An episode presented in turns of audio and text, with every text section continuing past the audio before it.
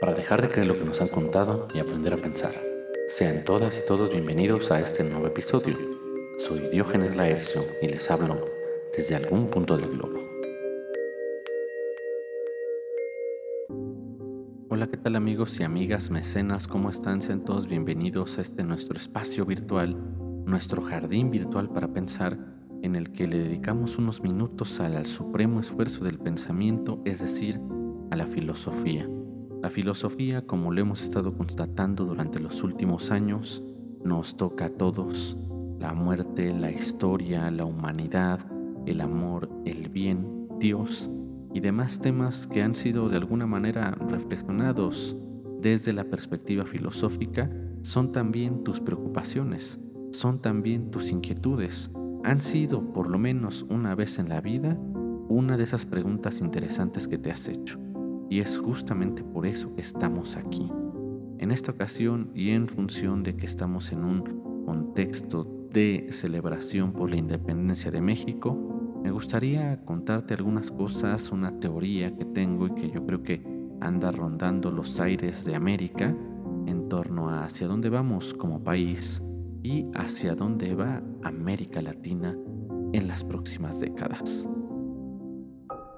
Desde la perspectiva de la filosofía política podríamos decir que hay una guerra que está por llegar.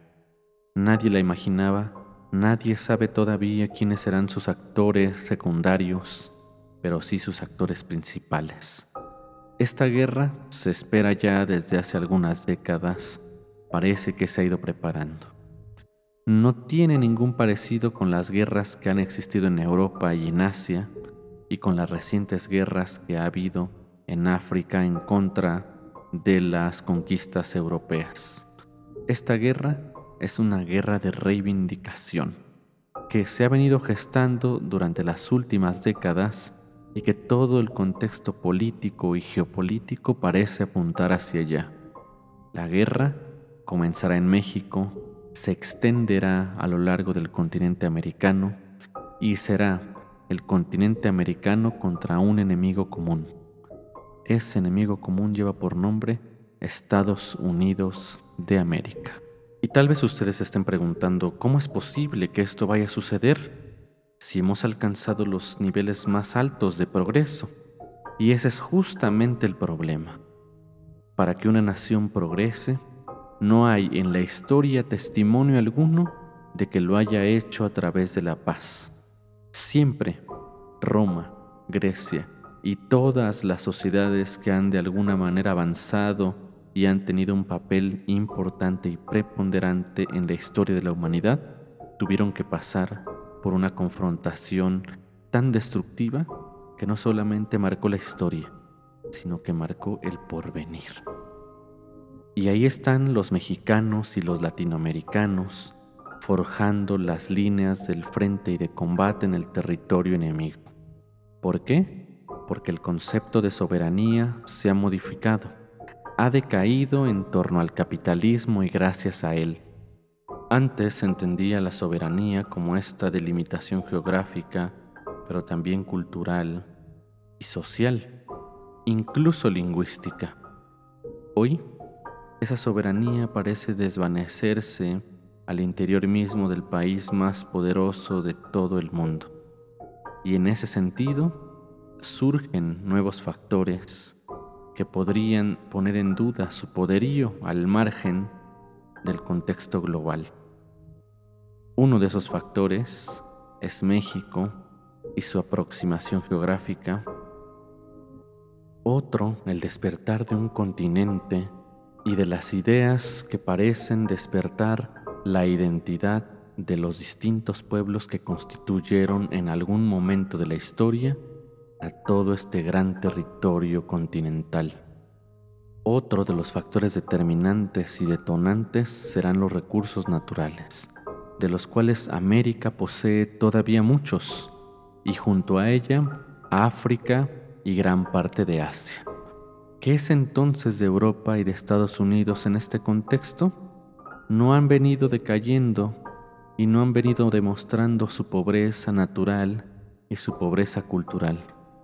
De ellos solamente sobrevive el pasado y el dinero.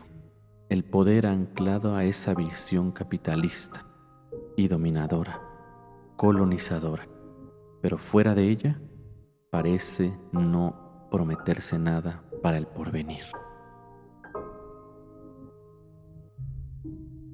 Así, cuando todos menos lo imaginemos, Estados Unidos y Europa entrarán en una crisis irreversible de la cual no podrán salir jamás y será entonces la oportunidad de avanzar. En esta guerra reivindicatoria, lo que importa no es imponer el poder sobre los otros como ellos lo hicieron durante años, décadas y siglos. Lo que importa es reivindicar la justicia, posicionar las cosas en donde deberían haber estado, darle a cada quien su lugar y darle a cada quien el territorio y nombre que se merece.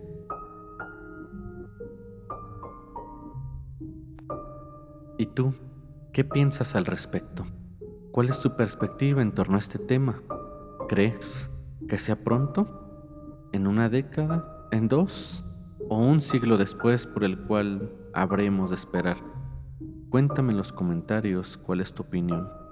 Cuéntame también en este podcast, ayúdame a compartirlo, sígueme en Instagram y no te olvides de que cuento con clases y cursos personalizados de filosofía para todos los que quieran aprender. No te olvides tampoco de seguir Librería Rizoma en Instagram y en Facebook. Para dejar de creer lo que nos han contado y aprender a pensar. Adiós.